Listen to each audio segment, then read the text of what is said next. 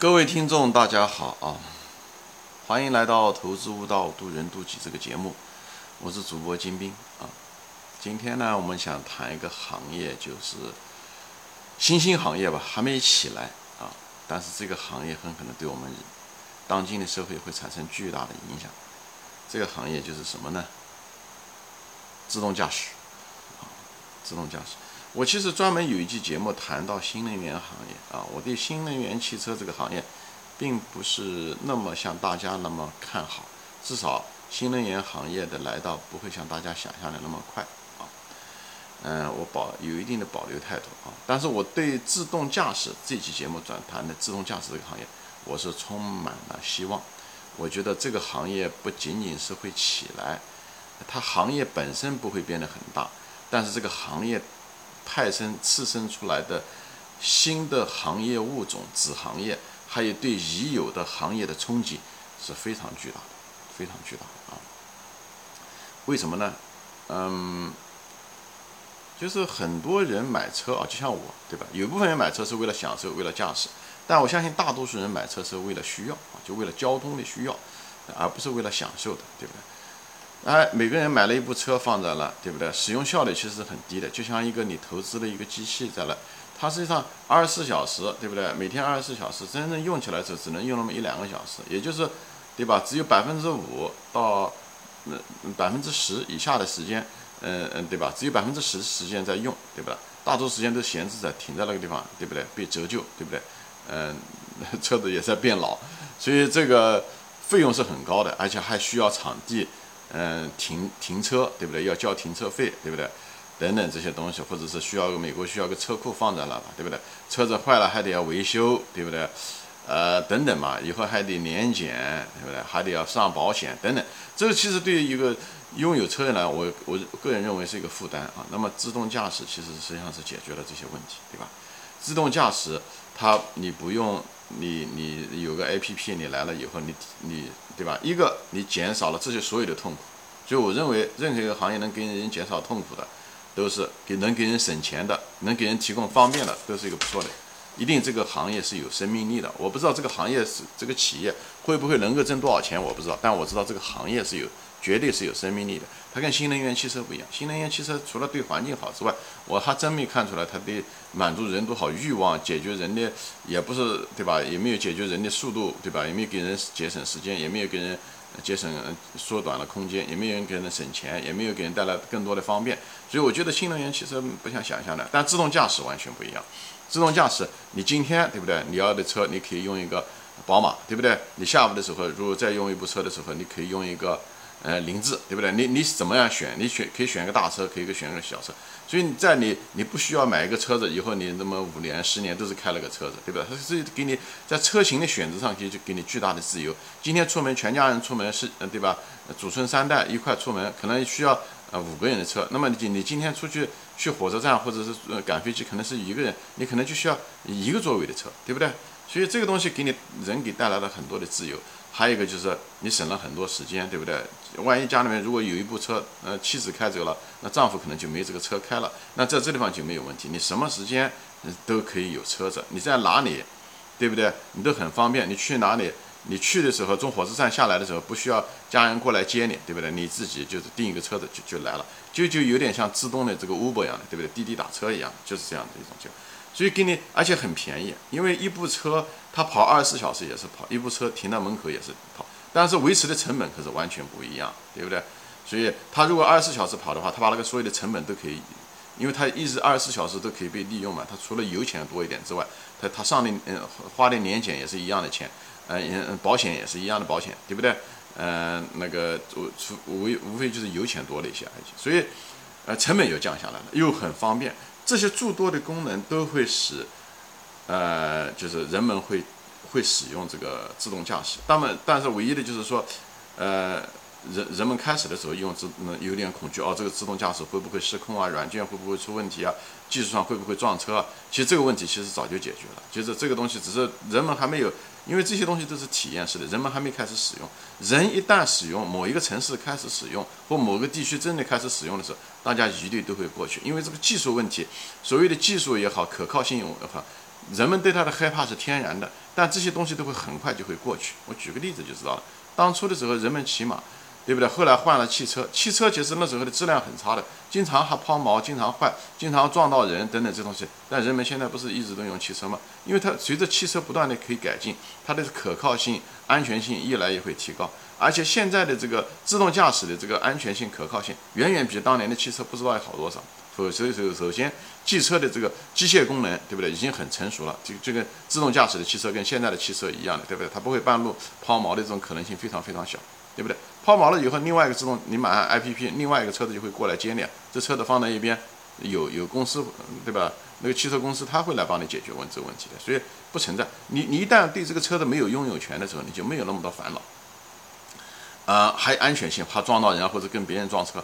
它这个安全汽车已经是嗯，就是已经试验了，在各个地方已经试验了很长时间了，试验了将近十年了，所以这个安全性非常非常好，只是人们对它有个天然的恐惧而已。人像飞机一样的，飞机当时出来的时候，人们当然恐惧，而且飞机经常出事的时候，即使这样的人们不是现在也不都是，呃，对吧？长距离旅行的时候都是飞机啊，这是唯一的一个选择。那么安全汽车，呃，就是自动汽车，那也比这个要。先进的很多，比它要安全不知道很多，所以我认为人们对那种恐惧一定是个暂时的。一旦自动驾驶一旦出来的时候，这个技术已经在了啊，已经实践了很长时间了。一旦开始流行的时候，我相信会马上流行起来，要比那个新能源汽车的流行速度不知道要快多少啊。所以，呃，我个人认为是这样的，因为这个东西我思考过很多，正好是说什么呢？我那个女儿在三年前吧，她大学四年级的时候。在那个白宫，她当时在白宫实习，那时候是奥巴马的最后一任，嗯，大概最后那么四五个月吧。她在白宫，她的那个主攻方向就是研究的方向，就是她是白宫的一个实习助理，以后就是嗯，呃就是写的是这个，就是研究的方向就是这个。所以我跟他两个在这件事情上，我们两个商讨过很多次，就是他对未来的商业的冲击和对哪些行业会出现变化，很多子行业都会产生。我这里就不展开说了，我们举个例子吧。我觉得这个自动驾驶有一个东西啊，那肯定，嗯嗯，讲好处吧，啊，讲好处什么？它可能是有的东西是很难想象的，但是它产生了，它就会产生。能看得到的一些什么东西呢？就是一些服务业肯定是很能看得到的。本来是对吧？一个东西，这你得你你对吧？你得派人来。比方说，对物流业吧，对物流业的冲击是最大的。以后超市买什么东西的时候，你不需要再去超市买了，你订了以后，那个车子就会把你东西运到这，无非就把东西放到车上面啊。以后呢，到你家的时候，可能有一个东西就自动的就放到你家，它通过自动驾驶和一个机器人就把东西可以放在你指定的一个地方啊。这个东西物流业，而且到网上订购那些东西，一很可能到最后连那个快递小哥都不需要用的，所有的东西都是 A P P，所以对物流业的冲击是很很大的。因为整个社会无非就是人流、物流和金。金钱的流动，对不对？还有信息的流动，无非这四个，对不对？那么物流是个非常重要的一个东西啊。物流，那么自动驾驶就是涉及到人的物流，也涉及到人流，对吧？人要坐车嘛，等等这东西。所以这个东西对整个社会的冲击是非常非常大的。呃，所以大家要做好准备啊。当然，对运输业的冲击那更不用说了。将来的卡车司机也好，还是出租车司机也好，他们都会丢掉工作啊，他们都会丢掉工作。随着这个软件技术的提高，都会丢掉工作。那有很多东西它会又起来，像比方说是在美国接送孩子上下课啊，有的时候以前是有校车，要如果接到别的地方去，家长还得要开着车啊去画画、去音乐啊、去参加体育活动啊。那现在就是不需要了，就把人都解放出来了，家长不需要的，孩子坐的那个车很安全，哎，而且都是有。录像这些东西，所有的东西，那呃，所以变得很方便。因为人的整个社会方式，就是因为自动驾驶的出现，会产生翻天覆地的变化。所以我在这里就说一下。那么有些行业，那有些行业就会受到巨大的冲击。比方说汽车制造业，它一定会受到巨巨大冲击。因为前面讲了，现在大多数人买车子的时候是每家都买，你只用一天只那么用了一两个小时。那么如果突然之间大家对吧，百分之七十的人都不用车子了，他用的。内部车子在，那，它二十四小时都可以运作。这时候社会对汽车的，因为本身我们现在使用汽车是非常没有效率的一种，非常浪费。前面讲了，二十四小时只用那么一两个小时，是非常浪费的、没有效率一种方法。那么这种自动驾驶，这个车子一直在路上跑，那它使用效率又会提高。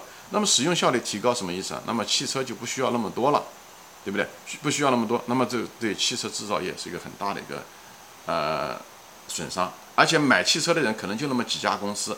因为它是一个，比方说是一个呃运营商、运输公司，它拥有这些汽车，对不对？这时候它的那个定，它这个 定价权嘛，对不对？都到了这些少数几家汽车拥有的公司，而不是汽车制造商了。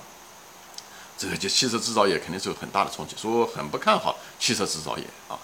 所以那些股票啊，那些东西啊，对啊，我觉得能卖的尽量卖啊。还有就是汽车保险业，对吧？因为汽车数量少了嘛，在路上的车都少了嘛，那保险的生意也少了，对不对？你没有那么多车需要，嗯，汽车保险了，所以保险业、汽车保险业肯定受到很大的冲击。汽车销售业，对吧？4S 店肯定会受很大的冲击，因为就那么多。也许那个汽车那个维修，可能他们就是公司他们自己内部有个维修厂，哎，来维修这个车子了，他连去都不去。所以这个汽车维修业、汽车修理、汽车销售业这些东西都会受到巨大的冲击啊，所以。呃，这个是一个，其实这是一个很大的一个冲击，大家可能还没看到，因为它还没有发生。人对没有发生的东西都是挺迟钝的，但是你如果作为一个投资者，你有个超前的意识，你能分析，你通过一些商业史来分析这个技术的变化，通过飞机，嗯，对对，汽车的发展，还看这个东西，这些东西都不难猜测出来的，这个东西都不难猜测出来，好吧？所以我就在这里分享一下子，就是这个自动驾驶技术的发展以后，这只是政府愿不愿意让他们在在嗯，对不对？政策允不允许？一旦允许，这个闸门一开，这将是一个脱缰的野马啊，对社会进行巨大的冲击。所以你买股票、买行业，你也得小心。你你的汽车行业，特别是汽车保险业、汽车销售业这些公司，你尽量的就不要碰了，包括。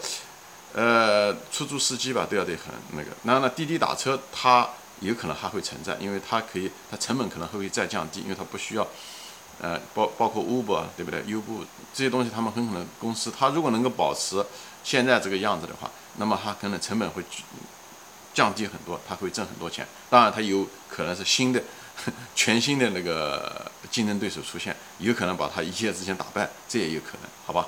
行。